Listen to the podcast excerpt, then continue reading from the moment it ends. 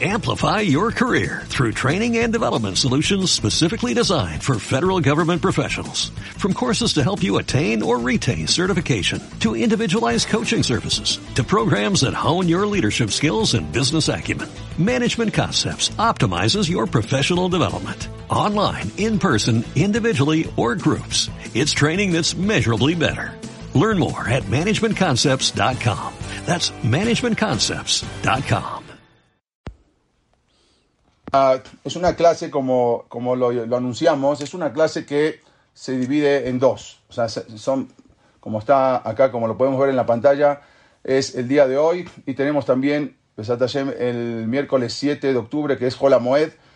Eh, también vamos a, hacer la continuación de la clase, que es prácticamente la vida del Ger Tzedek y el Gaón de Vilna y cómo se entre, están entrelazadas una con la otra y lo que aprendemos es algo impresionante, lo que podemos aprender de estas clases. Eh, hay mucha gente que sabe la historia, eh, pero vamos a contarla con mucho más detalles y cosas que mucha, mucha gente no lo sabe.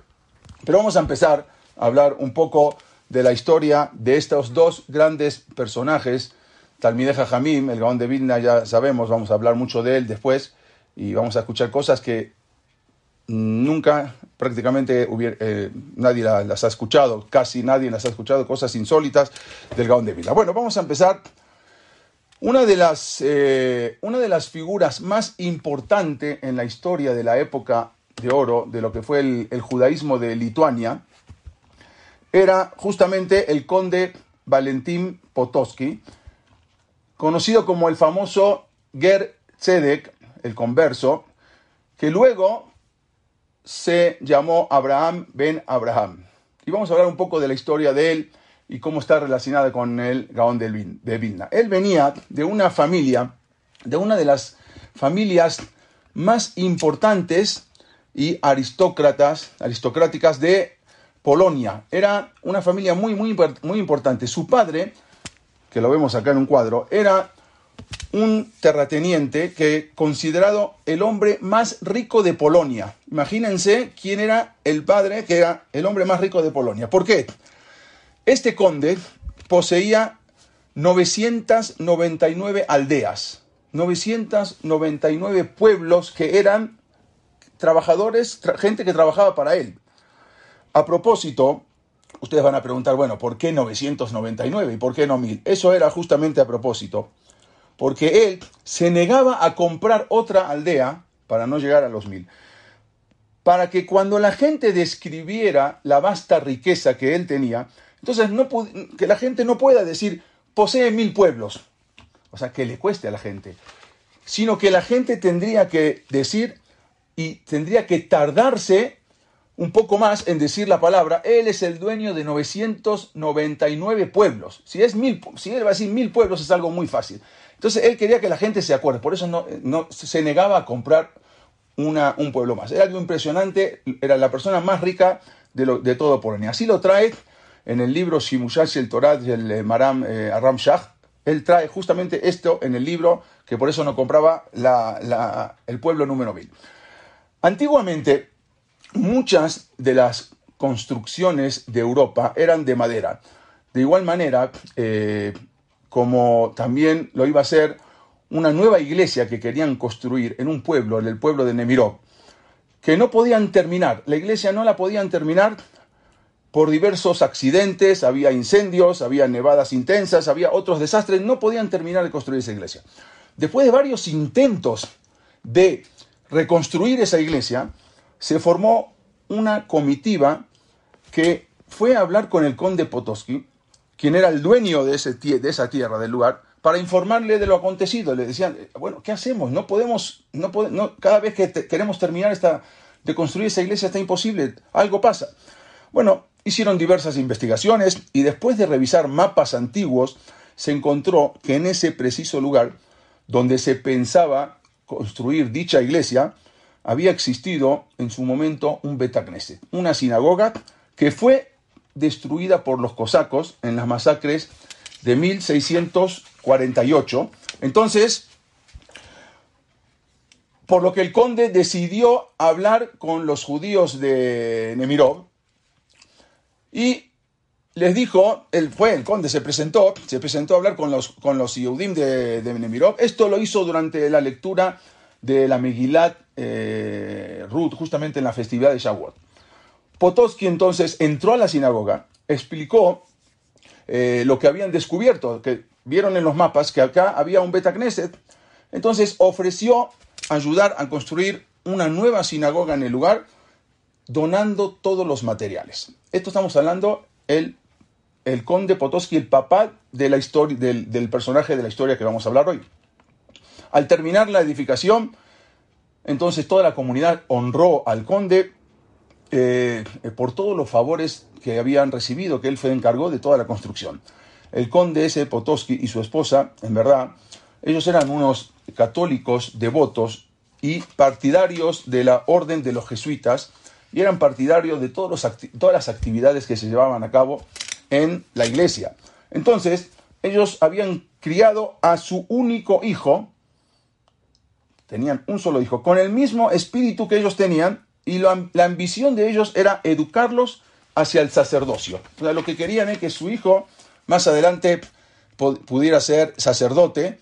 Entonces, esa era la intención por la cual este, querían educar a su hijo. El conde Potosky, como dijimos, tuvo un hijo. Este hijo lo llamaron Valentín.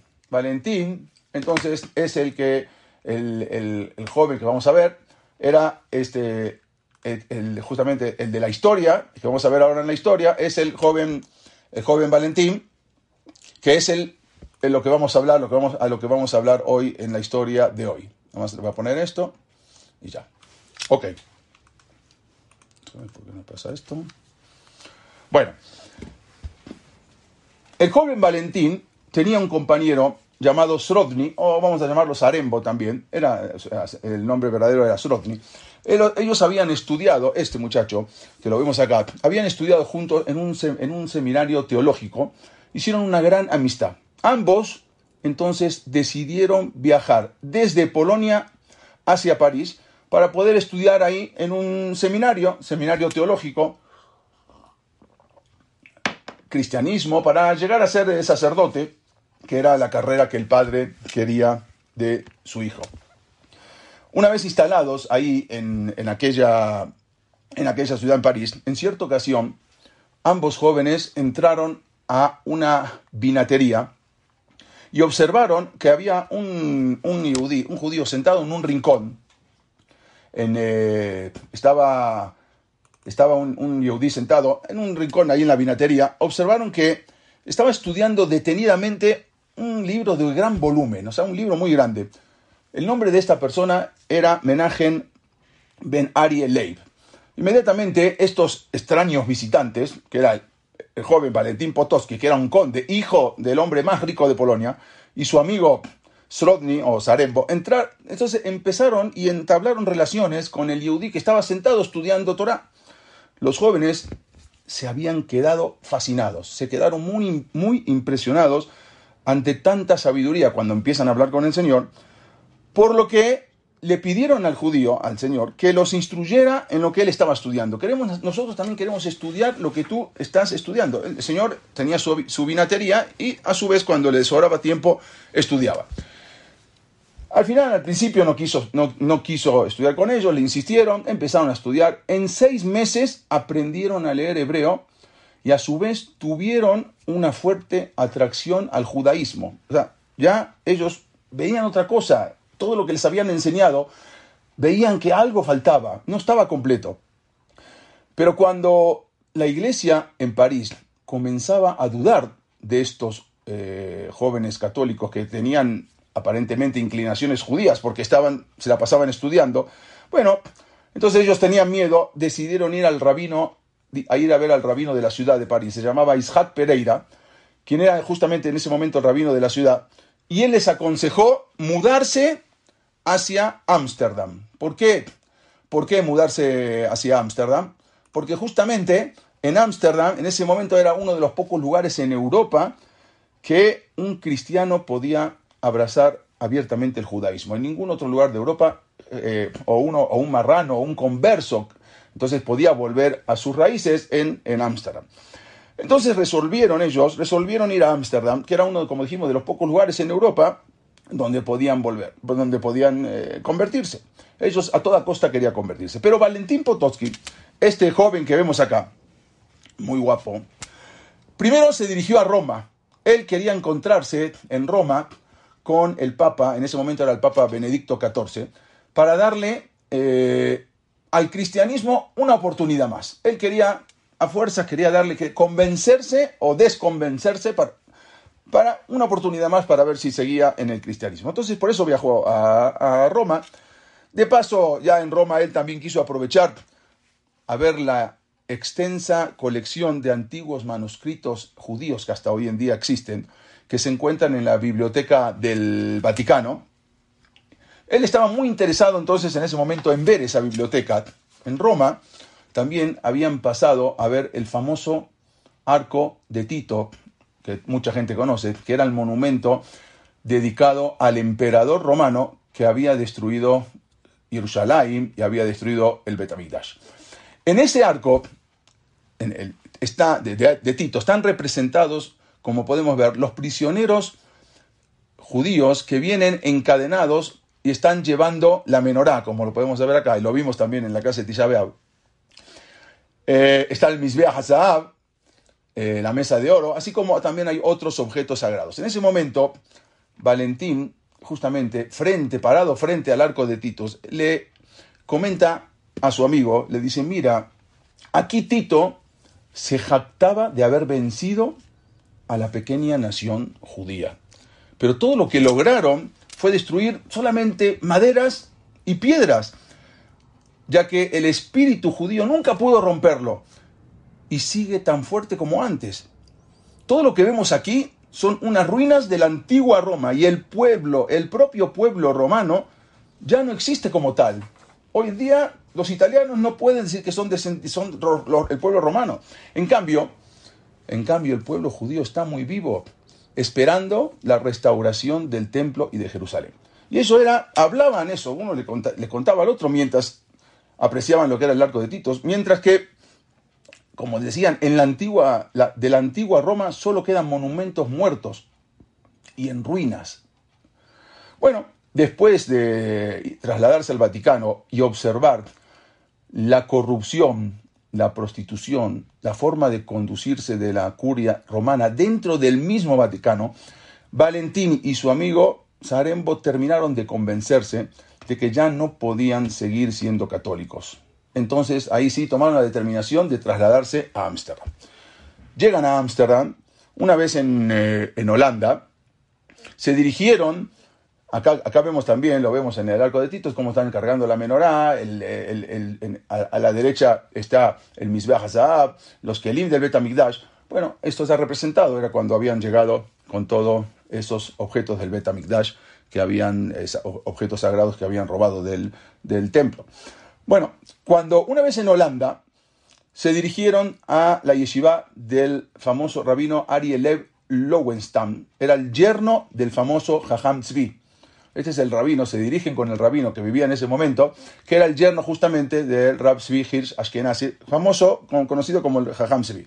Ahí se quedaron estudiando durante un año antes de poder convertirse para luego, ya después de un año, entonces ahí sí tomar sobre sí lo que era el Brit de Abraham. Vino a hacerse Brit Milá y convertirse.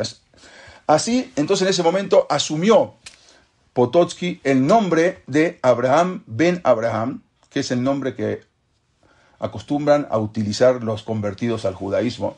Entonces, el conde Valentín Pototsky se convierte en el Gerzedek Abraham ben Abraham. Por otro lado, su amigo Sarembo, él regresó a Polonia, allí se casó con una mujer muy adinerada, tuvo un hijo, pero no obstante permaneció fiel a la promesa de abrazar el judaísmo. Bueno, y su amigo luego llevó a su esposa y a su hijo a Ámsterdam, donde después de haberse hecho el Brit eh, se circuncidó él, circuncidó a su hijo, entonces cambia su nombre también y se pone el nombre de Baruch ben Abraham. Su esposa también, de, su amigo, adopta el nombre de Rachel Batzara, y luego se van y se establecen en la tierra de Israel, donde ahí pasan sus días haciendo gesed, haciéndose de acá, caridad, actos de benevolencia. Bueno, pero vamos al tema nuestro.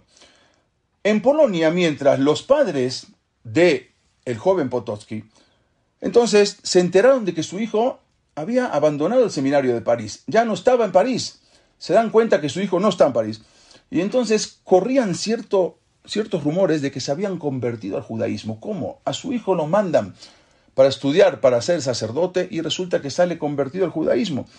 Entonces en ese momento comienzan una inmensa e intensa búsqueda para ver dónde estaba.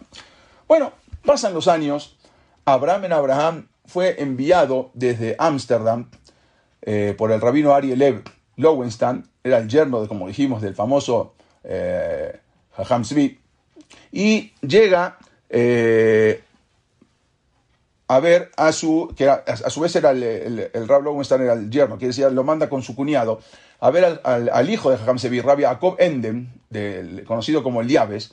Entonces, había un problema en ese momento, había una trágica controversia entre dos grandes, grandes rabinos, eso lo vamos a hablar en la próxima clase, cuál era la controversia y cómo ahí estuvo el Gaón de, de Vinta. Se suscitó entre los dos, uno de los dos más grandes rabinos, una trágica prácticamente controversia entre ellos, el Rabbi Jacob Endem, conocido como Eliabes, y el Rab Jonathan Eibishus.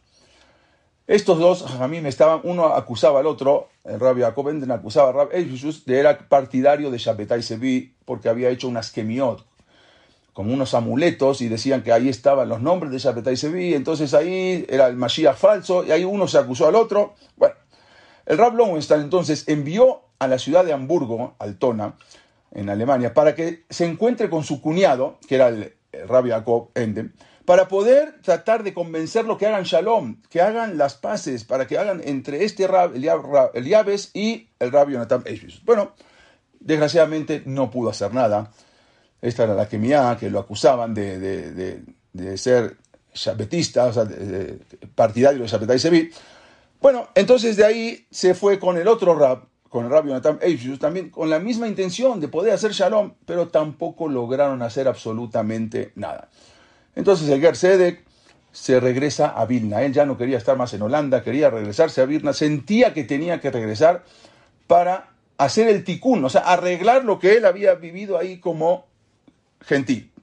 Entonces, él regresa a Vilna, a Vilna para aconsejarse con el famoso Gaón de Vilna, el Rab Eliau, este es el Gersedek, y regresa con el, para aconsejarse con el Gaón Rabbenu Eliau de Vilna, el famoso Gaón de Vilna. Una vez allí, en Vilna, él se ocultó en una sinagoga, ¿no? entonces no nos olvidemos que ahí sí lo estaban buscando verdaderamente. Entonces él se oculta en una sinagoga en la ciudad de Vilna. Pero cuando el Gaón de Vilna se enteró que Valentín Potocki estaba en la ciudad, le aconsejó que no se quede en Vilna, era muy peligroso, que se fuera a un pequeño pueblo fuera de la capital, se llama Ilie, un pequeño pueblo cercano a Vilna, y ahí le dijo que se vaya y que no regrese porque era muy peligroso que esté en Vilna. Valentín, o vamos a llamarlo ya Abraham en Abraham, siguió exactamente las instrucciones del Gaón y se trasladó al pueblo de Ilie, cerca de Vilna, por afuera, en las afueras de Vilna. Bueno, de acuerdo con su consejo, como dijimos, el Ger Sedek se mudó a la ciudad de Ilía, donde se sentó en la sinagoga de allí, todo el día con talet y tefilim, aprendiendo y estudiando día y noche. Nadie más que el rabino local tenía la menor idea de quién era. Alguien que vino de afuera o vino de Holanda, pero nadie sabía quién era y está todo el día estudiando. Dormía en el Betagneset en un costado, las mujeres del pueblo le traían comida. En aquel pueblo había un sastre, un sastre judío llamado Jaim Yoskes. Jaim Yoskes, él confeccionaba, era el encargado de confeccionar los uniformes de la nobleza y del ejército polaco.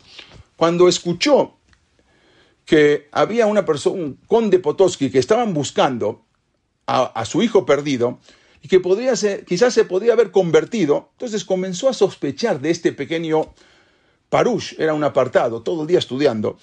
Comenzó a sospechar de él, que resulta que hablaba yiddish hablaba con un acento extraño, no era un yiddish de un judío, sino que un acento extraño, pero conocía perfectamente el polaco. Generalmente los judíos no hablaban polaco, hablaban poco polaco, porque todo el día estaban hablando en su idioma, en yiddish.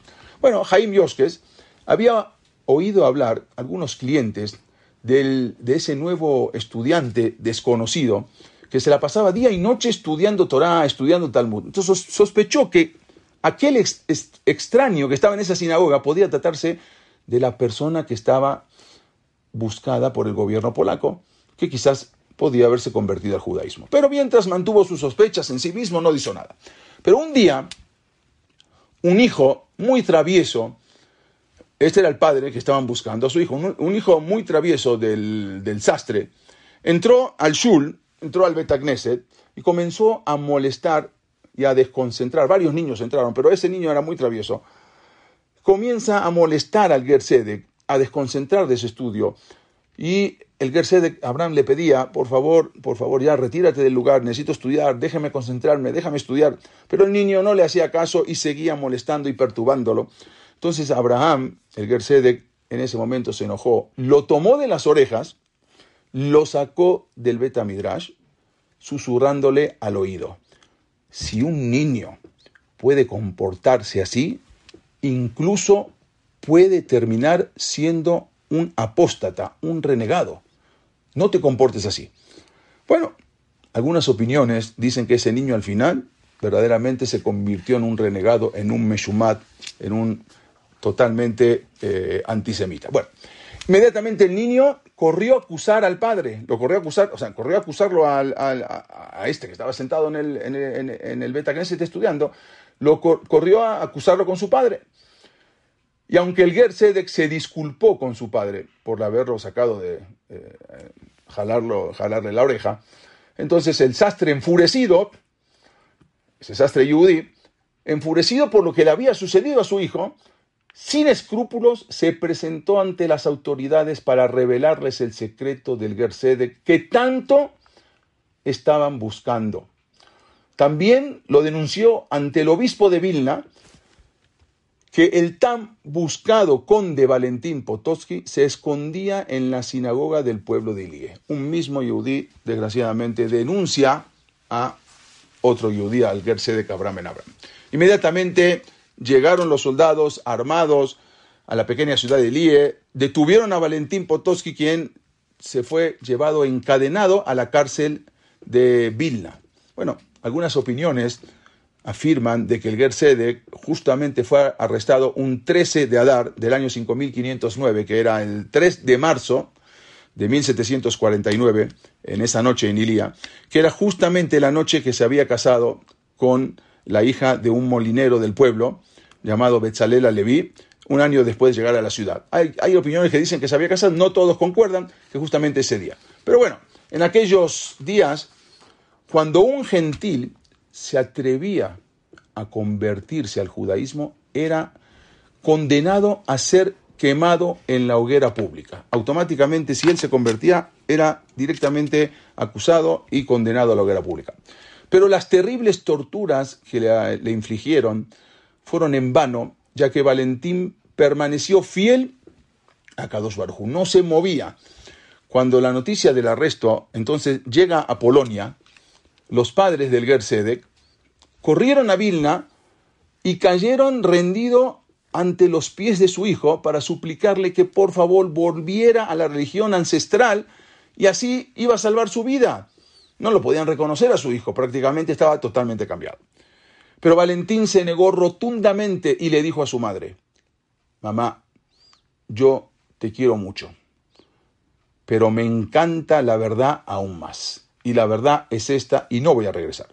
Incluso cuando sus padres lo visitaron en la cárcel, como una manera de poder convencerlo, le pidieron al hijo que renunciara públicamente a su judaísmo y que volviera al cristianismo, aunque sea solo exteriormente, y le prometieron que le iban a construir un castillo privado donde ahí dentro él pudiera a escondidas practicar la religión en secreto. Obvio, era una manera de convencerlo y él no aceptó.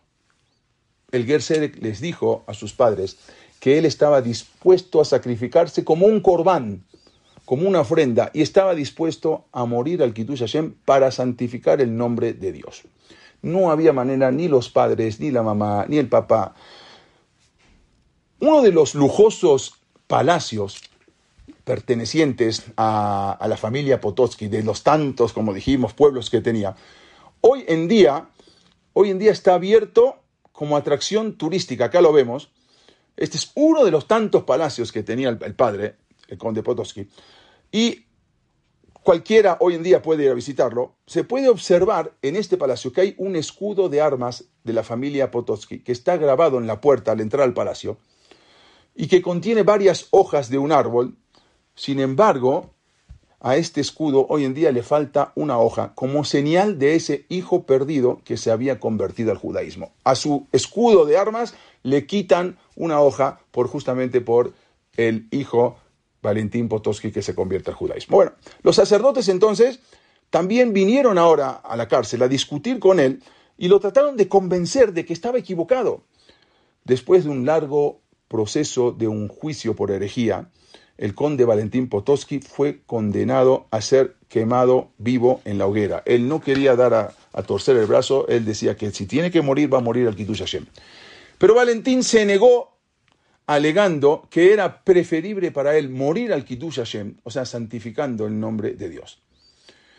El Jafes Haim, el Jafes Haim solía eh, relatar cómo en, un momento el Gaón de Vilna le envió al Gersedek un mensaje de que podía ayudarlo a escapar de la cárcel y de sus torturadores mediante el uso de unos nombres sagrados. Mencionando unos Shemota Kedoshim, él lo podía hacer desaparecer. Así le mandó a decir el Gaón de Vilna al, eh, al Gersedek Abraham en Abraham. Pero contó el Jafes Haim que sobre esto el Gersedek le respondió al Gaón de Vilna que desde el momento que él reconoció la unidad de Dios, Hashem Echad Echad, que es uno, no tiene ni padre ni hijo. Entonces él estaba listo para entregar su alma al Kiddush Hashem y no necesitaba que el Gaón de Vilna, mediante Shemota Kodesh, mediante nombres sagrados, lo pueda desaparecer de la cárcel y aparecer en otro lugar. No le interesaba, si él tenía que morir, lo iba a hacer al Kiddush Hashem. No iba a renunciar a la misma de Kiddush Hashem para cambiarlo por su, cuerpo, por su eh, cuerpo físico. Así le mandó a decir al Gaón de Vilna, algo impresionante. Contó el Rab Baruch Ber eh, Leibovich de la Yeshiva de Kamenetz que cuando el Gaón de Vilna pidió permiso para ir a visitarlo en la cárcel, ya no, no aceptó. Entonces ahora el Gaón de Vilna entonces decidió ir a visitarlo a la prisión. Llegó a la prisión y lo encontró muy preocupado al Gersedek. Abraham Ben Abraham, el Gersedek, le dijo que estaba preocupado porque como sus padres eran gentiles, él no tenía entonces el Sejut lo que se llama un Sejut Abot, Sejut de los padres. Y por lo tanto, aparte, ese mérito tampoco tuvo el mérito de echar raíces, quiere en Am Israel. O sea, no tuvo hijos tampoco. Por un lado, él ya no se conocía que tenía padres. Y por otro lado, no tenía hijos. Por eso estaba muy preocupado. Entonces, el Gaón de Vidna lo consoló con el siguiente versículo, el siguiente pasuk de Yeshayá. Yeshayá Memdalet 44 en el pasuk 6, que dice, Koaman Hashem, Melech Israel, así dijo Hashem Dios de Israel, Begoalop, Hashem Sebakot, Ani Rishon, le dijo, Ani Rishon Beani Aharon, Be'em Biladai en Elohim. Le dijo, Ani Rishon, así le explicó el Gaón de Vilna. ¿Qué quiere decir este pasuk? Yo soy el primero, dijo Dios, yo soy el primero y yo soy el último. Así explica el Midrash Shemod Rabbah en el Pere, en el. Yo soy el primero porque no tengo padre. Y soy el último, Bania Jarón, porque no tengo hermanos. Y luego Biladai Ubida en Elohim. Y fuera de mí no hay otro poder porque no tengo hijo, no tengo ni padre, ni hermano, ni hijo. Y sobre esto explicó el Gaón de Vilna, este es un, en sobre esto, así explica el Gaón de Vidna. Quiere decir, Ani Rishon, yo soy el primero, yo soy el primero para alguien que no tiene un padre Yehudi. Yo soy padre. Y yo soy el último, Bani Aharón, para alguien que no tiene un hermano. Y fuera de mí, Viladai en Elohim, para alguien que no tiene un hijo. Yo soy el mejor padre para él. Yo soy mejor, mejor que diez hijos. Entonces, el Gersedek le dijo al Gaón, aceptó, se consoló, pero le pregunta algo impresionante. Le pregunta al Gaón de Vidna en la cárcel del Gersedek, ¿cuál es la bendición que se debe de decir antes de santificar su cuerpo al Kiddush Hashem? Tiene que haber una verajá. ¿Qué verajá se dice antes de morir al Kiddush Hashem? Bueno, es una, verajá que no figura en muchos libros. No, yo la, busqué en varios libros y no se encuentra muy fácil. Pero el Gaón de la sabía. Él le respondió, Baruch Hashem Elokeinu melech haolam, Mekadesh echimjaba rabbim. Esa es la verajá con Shemu Malhut que se dice en el momento que está entregando el alma. Bendito tú, Hashem, que santifica su nombre en público. Algunos de los torturadores, al ver la intransigencia del Ger y su apego a la Torah, le pidieron perdón después de torturarlo, le fueron a pedir perdón y le suplicaron que por favor que no se vengara de ellos en el otro mundo. Ellos sabían que hay otro mundo, entonces le dijeron, por favor, no te vengues. En este mundo nosotros nos estamos vengando de ti, te vamos a matar, pero en el otro mundo tú te vas a vengar de nosotros. Le pidieron que no se venga. El Gersedek, sonriente y tranquilo, entonces le replicó le replicó a sus, eh, le replicó a sus verdugos. Y les dijo así, les voy a relatar algo que me ocurrió en mi infancia. En un terreno que pertenecía a mi padre, una vez me encontraba jugando con unos niños, estábamos haciendo figuras de barro, figuras de arena. De repente, después de haber hecho todas las figuras de arena, aparecieron otros niños y con maldad vinieron y pisaron todo lo que habían hecho todas mis figurillas, todas mis figuras de arena las hicieron polvo, lo que tanto me había costado. Llorando entonces me dirigí a mi padre para contarle esa horrible tragedia. Me, destruyeron todo, todos mis castillos. Bueno, le pidió al papá, por favor, castiga severamente a mis compañeros. Mira lo que me hicieron. Mi padre, en lugar de conceder mi pedido, me respondió diciéndome, que si yo era más inteligente que ellos, no tenía por qué enfurecerme. ¿Por qué me voy a enfurecer por, eh, por tonterías como esas? Pensé en ese momento que, bueno, en ese momento no tengo, no tengo modo de, de tomar venganza contra ellos, pero cuando yo, voy a cuando yo crezca, me voy a vengar de ellos. ¿Ustedes creen que después, después de un tiempo, de un tiempo que ya transcurrió bastante tiempo, cuando yo ya fui grande, siquiera se me ocurrió alguna vez llevar a cabo esa venganza que había dejado yo pendiente. ¿Ustedes creen que porque los niños hace 20 años me pisaron todas mis, mis, mis figuras que había hecho con la arena, ahora yo me voy a vengar? ¿Qué me hicieron esos pequeños niños que no tenían entendimiento? Solo pisaron mis simples figuras de arena. ¿Acaso ustedes creen que en el mundo de la verdad, cuando esté todo tan claro para mí, tan claro en mi mente, yo voy a estar pensando desde allá arriba en ustedes. Y voy a estar pensando en, la necedad de que quemaron mi carne y despedazaron mis huesos, que no son sino como el polvo de la tierra. Yo soy como el niño que ya crecí, no estoy en el cielo, no, lo, último que voy a estar pensando es en ustedes. La palabra del Ger dejó sorprendido a los inquisidores. No podían creer lo que escuchaban. Pero mucho más aún, no pudieron creer lo que siguió contando el Gersedek. Y dijo así, si a la vida que me espera en el otro mundo podría llevarme un mínimo sejud, un mínimo mérito que me permitiera pedirle algo a Dios, no dejaría, no, no dejaría de pedirle a Dios y hacer llegar por mi intermedio a quien me delató al Olama va. Yo pediría para que la persona que me delató pueda entrar al Olama va. Pues gracias a él que yo tengo el privilegio de llegar a esta situación y de poder entregar mi vida para santificar el sagrado nombre de Dios. Entonces yo en el otro mundo todavía voy a pedir por esta persona que me acusó. Bueno, algo impresionante. De esa manera llegó el día de su ejecución y Valentín Potosky llegó, como dijimos, entonces estaba, estaba el día, el día de, la, ejecución. Y este, Valentín, como dijimos, Abraham ben Abraham,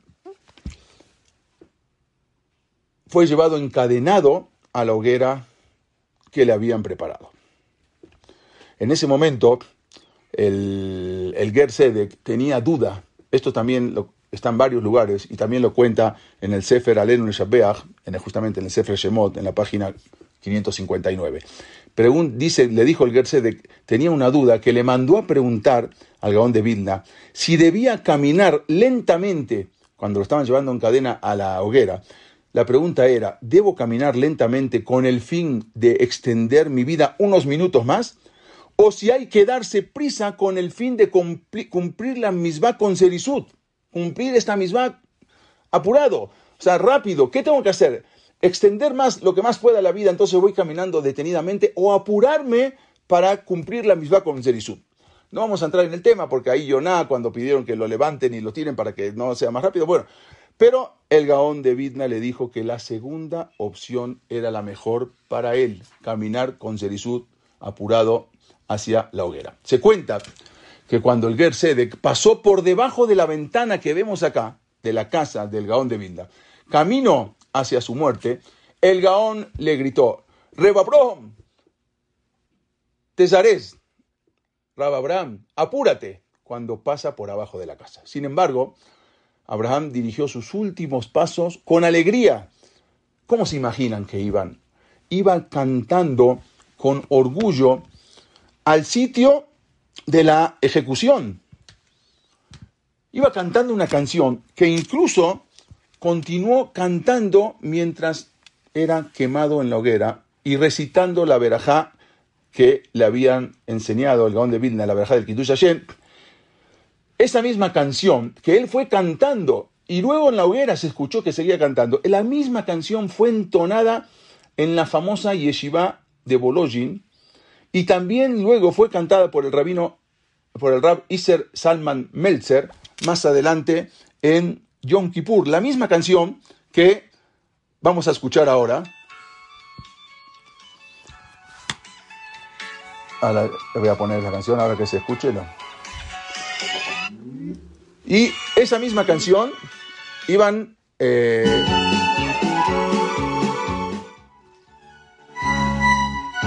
ahora les voy a decir lo que es lo que dice la canción para entender un poco.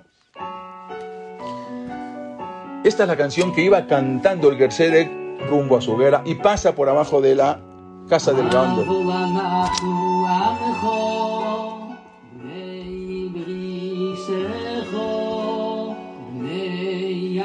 Esa misma canción fue cantada por la Yeshiva de Boloshin y también por el Rab, como dijimos, Rab Iser Salman Menzel, más adelante en Yom Kippur. La canción dice así: Somos tu nación los hijos de tu pacto, hijos de Abraham, tu amado, que le juraste en Aramoría. La semilla de Isaac, su único hijo que estaba atado sobre el Misbeach, bienaventurado eres que santificas su nombre en las multitudes. Es una canción que se cantó mucho en la Yeshiva de Bolojin y se cantó mucho también, el Rabbi Salman Meltzer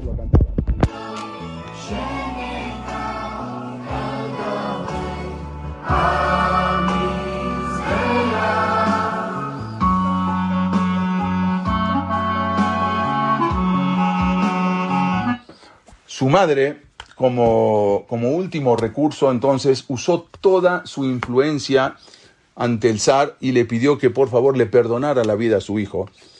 Bueno, aunque el zar accedió al pedido, la ejecución del de Abraham en Abraham se adelantó. A propósito, la adelantaron un día antes, antes de que llegara la autorización del zar para anular la hoguera y anular a matarlo para que no lo maten. Cuando el fuego de la hoguera se apoderó de todo su cuerpo, Abraham ya se estaba apoderando de su cuerpo. Abraham en Abraham le gritó al fuego: Quema este cuerpo que comió Taref. Así le gritó Abraham en Abraham al cuerpo. Imagínense lo que eran llegar a este momento y le está gritando al fuego que queme el cuerpo porque él había, él había comido taref. Incluso cuando las llamas lo envolvieron, se escuchó su voz cantando Pesukim. Estaba cantando versículos del Teilim hasta el momento que su alma al final lo abandonó.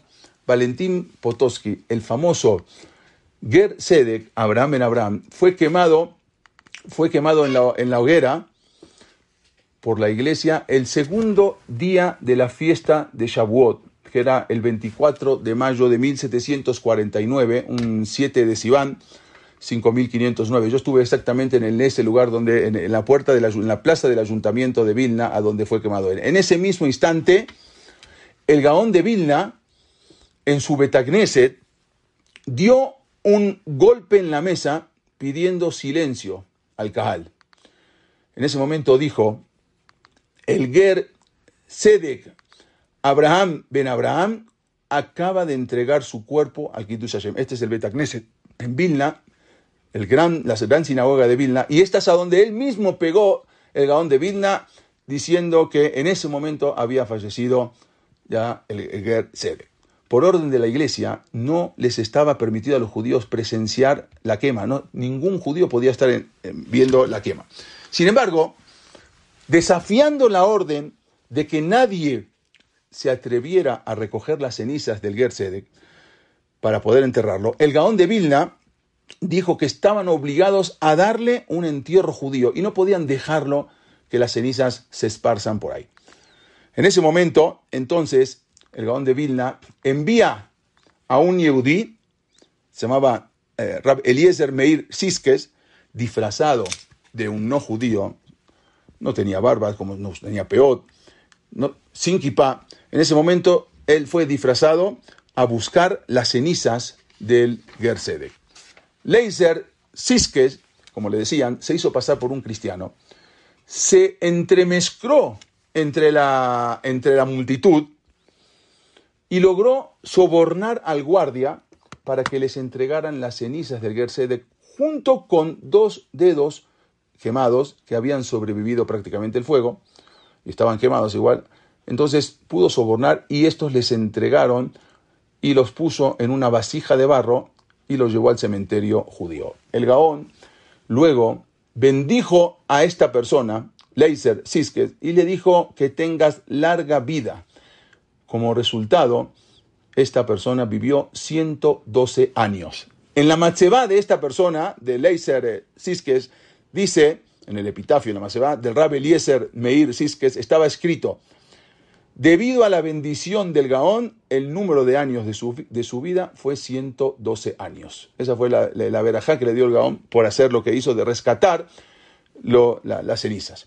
También hubo otra persona que se entremezcló entre la gente y era un rab muy importante, fue el autor del libro Yesod Beshoresh Abodá, el rab Alexander Siskin. Él estuvo oculto cerca del Gertzedek en el momento que el Gertzedek, Abraham en Abraham, entregaba su alma al Creador y pudo contestar amén a la bendición que había pronunciado Abraham en Abraham antes de morir. El autor del libro Yesod Besores Abodá, el Rab, el, el, el, Alexander Siskin.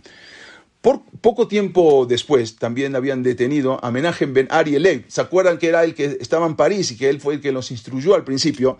Había, había sido su primer maestro y fue también ejecutado en Vilna a la edad de 70 años el 3 de julio de 1749.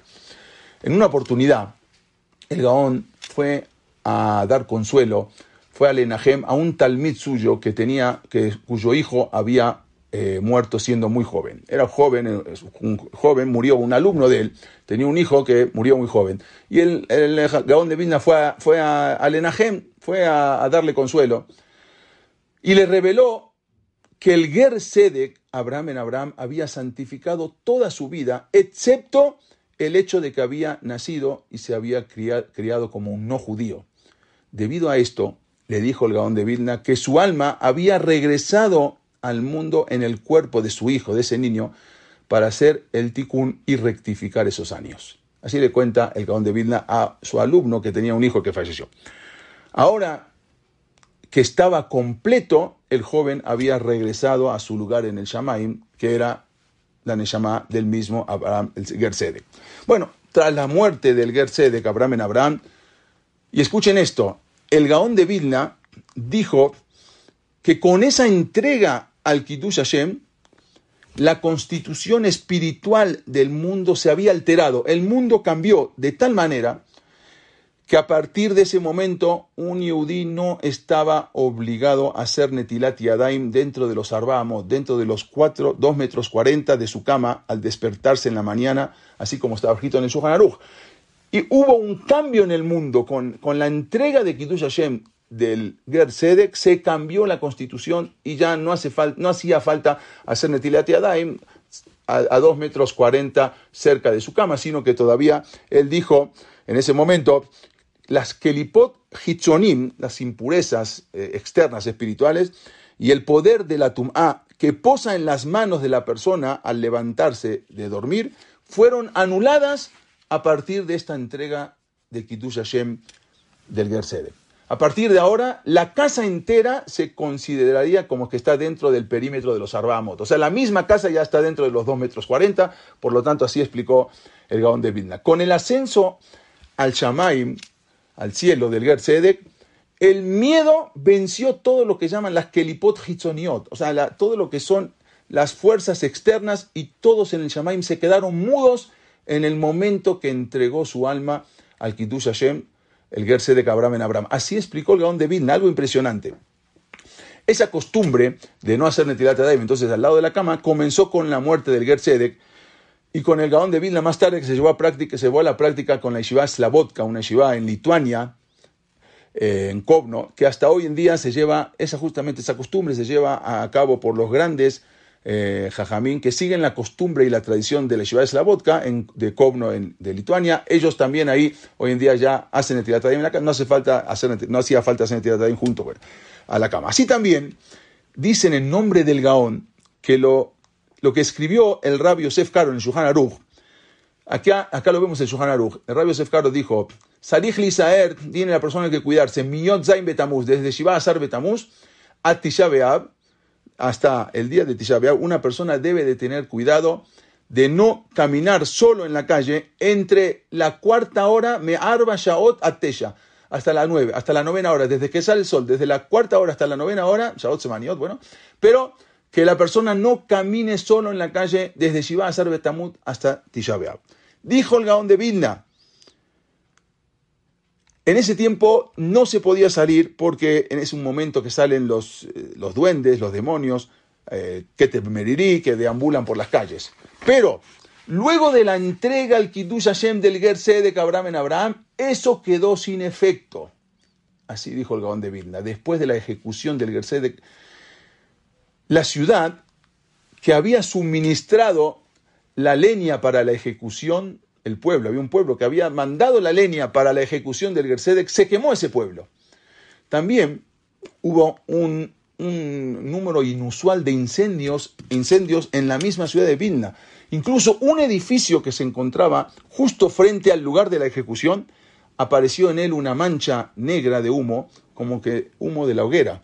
Resulta que lo sorprendente fue que no pudieron borrar esa mancha de humo ni con toda la cantidad de pintura. Volvían a pintar y volvía a salir la mancha. Volvían a pintar y volvía a salir la mancha hasta que al final se cansaron y por, el, miedo que, ocasionaba, al final derrumbaron ese edificio, lo derribaron, no querían ningún recuerdo.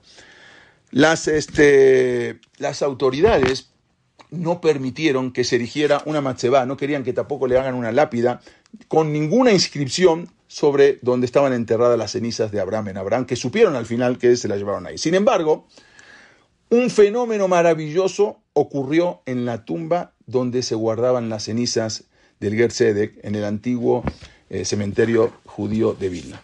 Resulta que un extraño y grueso árbol, que acá lo vemos, creció con la forma de un cuerpo humano y estaba como que inclinado a la tumba como queriendo proteger la tumba del Gersedek. Incluso en la parte inferior del árbol se podían, se podían ver dos ramas que crecieron como si fueran dos piernas y otras dos ramas en la parte superior cruzadas como si fueran dos brazos, como algo que estaba abrazando el Keber.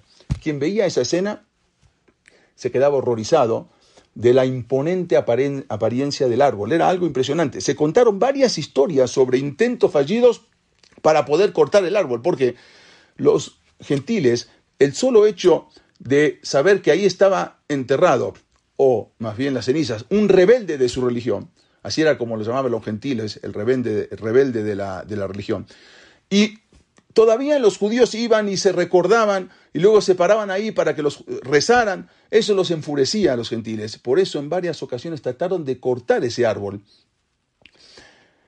Sin embargo, los que trataron, incluso acá vemos una forma dibujado como estaba el árbol, que abrazaba a la, prácticamente a la, a la tumba. Sin embargo, los que trataron de cortarlo resultaron heridos misteriosamente, incluso 150 años después.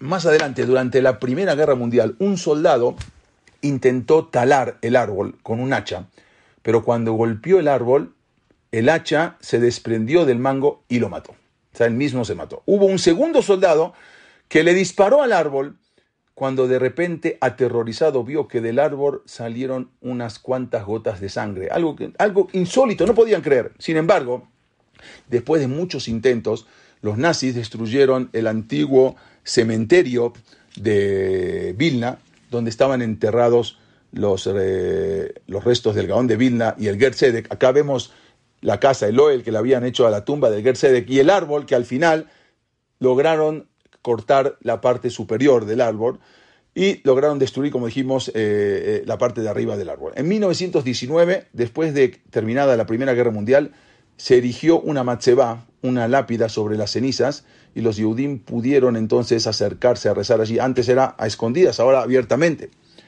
Finalmente, en 1927, la Keilah de Vilna construyó un Noel, como lo vemos acá, como una, una casa, una casita para la tumba, cubriéndola con un techo y rodeándolo con una pared donde había un cartel que decía, el Keber, la tumba del Gersedek, un alma preciosa, limpia y pura, el Kadosh Abraham ben Abraham, el quien fue Mekadesh Shem Shamayim Barabim, quien fue quien santificó a Dios en público el segundo día de Shavuot del año 5509. Después, tras la destrucción del antiguo cementerio de Vilna por los nazis en la Segunda Guerra Mundial, hicieron, se hizo un nuevo cementerio, construyeron un nuevo cementerio, este era el Oel del Gersedek, entonces, y este era el anterior, donde estaba enterrado el, el Gersedek y el, el, el, Gaón de Vilna y su alumno. En 1900, acá vemos también el Keber anterior del Gaón de Vilna. En 1949, los comunistas, después de la Shoah, los comunistas que estaban en, Vilna otorgaron el permiso para exhumar el, el Keber, la tumba del Gaón de Vilna, y las cenizas del Gersedek, para ser trasladados al nuevo cementerio, donde les colocaron ahí una, una una lápida que hasta el día de hoy se puede visitar, ya este es el nuevo cementerio, y rezar en el lugar. Pero desgraciadamente, ese mismo año fallecieron los siete prominentes Yehudim de la Hebra Kadishá que se habían encargado de exhumar la tumba y el cuerpo del Gaón y las cenizas del Gersedek. Acá, en las tumbas que se ven justo delante de la, del, del, de del Keber, del Gaón de Vilna, están enterrados los siete de la Hebra Kadishá que fallecieron ese mismo año ellos cumplieron la misma, bueno, sacaron el cuerpo, lo tenían, no tenían otra, pero desgraciadamente murieron y ahí están enterrados justamente al lado del Keber. Yo estuve ahí un poco afuera porque soy Cohen. Bueno, en una ocasión, cuando el Gaón estaba alabando al Ger dijo, entre otras cosas, que el nivel del Ger, el nivel de un converso en el Shamaim, es más alto incluso que el de una persona que ha nacido como un Yehudi. Aunque, en verdad, el nivel de un, eh, de un nacido como Niudí es más alto que el de un malaj, de un ángel, porque explica el Gaón de Vilna, el ángel solo solamente puede pronunciar el nombre de Dios después de previamente haber pronunciado tres palabras. ¿Por qué? Dicen Kadosh, los ángeles dicen eh, tres veces Kadosh, le dicen a Dios diario, Kadosh, Kadosh, Kadosh, Hashem. O sea, después de tres veces de decir Kadosh, recién pueden pronunciar la palabra Hashem Sebakot. En cambio, un Niudí, dice el Gaón de Vilna, lo puede pronunciar después de dos palabras. Shema Israel, Hashem. Ya, después de dos palabras, no de tres. Sin embargo, el Ger pronuncia el nombre de Hashem después de una sola palabra. Como dijo Itro, Baruch Hamonai Asher Etchem Miad Bendito Dios, el Elanger puede pronunciar después de una palabra. Así explica el Gabón de Vilna. El Jafes Haim solía decir, este es el Keber, acá dice, o el Agra, mi Vilna, y luego dice, Beafaró Shela Sedek y la ceniza del Ger que están enterrados ahí en Vilna, acá se puede ver un poco mejor. El Jafes Haim solía repetir una explicación que había escuchado en nombre del Ger sobre el origen de los conversos, de los Gerim. Es muy conocido lo que dijeron nuestros Jajamim, que Dios, cuando iba a entregar la Torah, se dirigió, eso es conocido, todo el mundo sabe, se dirigió a todas las naciones para ofrecer la Torah, pero todos se negaron a aceptarla. Sin embargo, aunque la gran mayoría de, cada nación se negó a aceptar la Torah, dentro de esa gran mayoría había una pequeña minoría que sí querían la Torah, pero esa pequeña minoría no contaba porque la gran mayoría de ese pueblo no aceptó la Torah. Esa pequeña minoría que sí quisieron recibir la Torah, pero que siendo como eran al final, al fin y al cabo eran la minoría y no la podían recibir y no la recibieron, son las mismas Neshamot, las mismas almas de los Gerim, de los conversos, que volvieron a este mundo para recibir la Torah. Esas mismas Neshamot que sí querían recibir la Torah en, en, otras naciones, pero no pudieron recibirla porque eran la minoría. Esas son las mismas almas que volvieron y se convierten en diferentes generaciones. Así también explicó el Jidá en nombre, el Rabbi Jaim David Azulay, en nombre de Larisa. En la Mishnah, cuando leemos la Mishnah y cuando habla de un ger, dice ger shenit gayer. Utiliza la palabra un ger que en lugar de decir un goy shenit gayer, un gentil que se convirtió, dice ger shenit gayer. Aparentemente hay una redundancia. Ger shenit gayer, un ger que se convirtió. El Jafes Jaim eh, dijo en nombre, eh, eh, esto lo explica, lo explica perdón, el, el Arizal, ¿Por qué se llama y Gayer? Porque esos mismos ya eran Gerim desde el tiempo que fueron a, les ofrecieron la Torah. Ellos quisieron ser Gerim, quisieron aceptar la Torah, no pudieron porque era la minoría. Por eso la Mishnah los llama Ger Shenit Gayer, un Ger que se convirtió. El Jafes Haim dijo algo impresionante. El Jafes Haim cuenta, este es el Keber de Gabón de Vilna, acá justo adelante se puede ver los Kebarim, las tumbas de los, que, los de la Hebra Kadisha. Y acá vemos por adentro el, Gaón de, el Keber de Gaón de Vilna con su esposa y con también el Gersedek, el Efer, la ceniza del Gersedek. Acá vemos también la Matzeba del Gaón de Vilna. Cuando vino el Jafes Haim y dijo, en nombre del Gaón de Vilna, que si hubieran estado diez personas presentes para contestar amén a la verajá, a la bendición que había pronunciado el Gersedek en el momento de su ejecución, el Mashiach ya hubiera llegado. Así dijo el Jafes Jaim en nombre del Gaón de Vilna. Nada más hubo uno, que era el Rab Alexander Siskin, dijimos, el, autor del Sefer Yesod de Shores Abodá. Pero si hubiese habido diez, el Mashiach ya llegaba. El Gerse de Abraham en Abraham fue una de esas almas que santificaron el nombre de Hashem, el nombre de Akadosh Barujú. Era. Y su impresionante historia, en verdad, es un testimonio de estos grandes niveles que una persona puede alcanzar, que un ger puede incluso alcanzar, esos niveles espirituales. Cualquier otra persona también puede llegar, y aún más viendo que fue enterrado junto con uno de los rabinos más grandes sabios de la Torá, como era eh, el Gaón de Vilna. Esto que vemos acá es muy conocido. La pregunta es, eh, esto que ustedes ven acá, ya lo dijimos en varias ocasiones, como cuando estaban ahí frente al, arco de Titos, estaba en ese momento el Ger, el Ger como dijo Mark Twain, los egipcios, los babilonios, los persas se levantaron, llenaron el planeta de ruido, esplendor y luego desaparecieron. Los griegos y los romanos le siguieron, hicieron mucho ruido en el mundo y se fueron.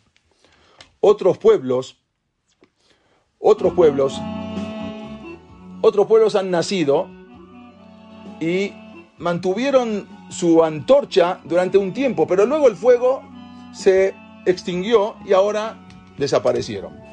El judío los vio a todos ellos, los derrotó, los derrotó a todos y ahora sigue siendo lo que siempre fue, sin exhibir ninguna decadencia, sin debilitamiento de sus partes, sin disminución de sus energías y sin que se apague su alerta. Todas las cosas son mortales, excepto el judío. Así dijo Mark Twain, que no es judío. Todas las fuerzas pasan, pero el judío permanece. ¿Cuál será el secreto de su inmortalidad? Así había dicho Mark.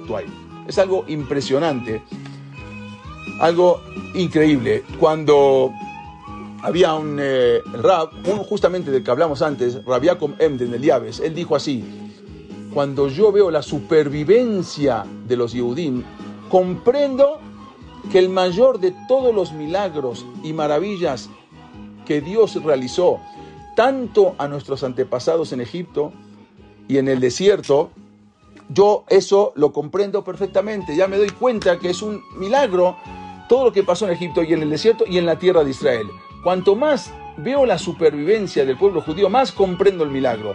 Cuanto más persiste el exilio, más claro se vuelve el milagro. Así dijo Rabiacom Enden. Cuanto más a Israel está en el exilio, es de por sí es un milagro. ¿Qué podemos decir después de escuchar y ver toda esta historia? Am Israel es impresionante. Somos impresionante. Porque después de todo, aún seguimos aquí y seguimos siendo Yehudim. Después de todo lo que pasó, seguimos siendo Yehudim. Cualquier otro pueblo, cualquier otro pueblo se hubiera rendido por completo hace mucho tiempo. No existe un pueblo que pueda seguir después de todo lo que sufrió y todavía siga y no se rinda. Ese, ese es el milagro más grande que existe en el mundo. Que la vida y obra del Gersede Abraham en Abraham siga siendo una fuente de inspiración para nosotros. Les digo, les deseo a todos que tengan Hak Sameach, escuchen Rabot y que los veamos puras alegrías y entendamos lo que es la fuerza de Am Israel, que cualquier pueblo ya no existiría después de todo esto. Am Israel sigue y lo que es una misma lo vamos a aprender ahora en la siguiente clase. Todo esto está aunado a la clase del Gaón de Vilna que vamos a hablar el miércoles que viene. Vamos a ver cómo está una cosa con la otra y es las misbot, como una, a veces, la verdad, la verdad nosotros la tenemos muy fácil. O sea, ser un ger y todo lo que tuvo que sufrir y entregar su, su vida, nosotros ya nacimos Yudim, cuánto fácil lo tenemos. Tenemos muy fácil todo. Lo que pasa es que a veces nos las ponemos un poco más difícil, pero Boreolam nos las dio muy fácil. Besat Hashem, les deseo a todos que tengan Haxameas, Kuyan Rabot, y como dijimos, que su vida y obra de este Ger Sedek siga siendo una fuente de inspiración, Besat Hashem, para nosotros. Muchas gracias a todos y nos vemos el próximo miércoles. Haxameach y gracias a todos. Gracias. Gracias, eh. Gracias.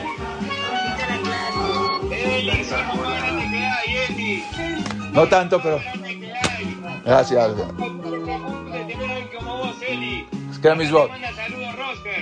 Gracias. No, no, no tanto. Gracias, gracias a todos. Gracias. Shabbat Shalom, gracias. Gracias a todos. Ahí nos veremos en eh, el próximo miércoles. Que tenga Haxamea, que muchas gracias a todos por. Gracias a todos por participar. Gracias, gracias a todos. Gracias, gracias a todos. Ahí les mando saludos a todos y muchas gracias a todos por participar. Gracias, te quedan mis voces.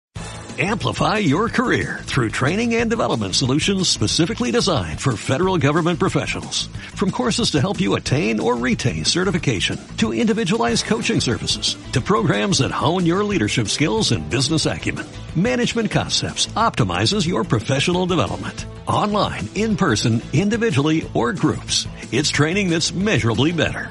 Learn more at managementconcepts.com. That's managementconcepts.com.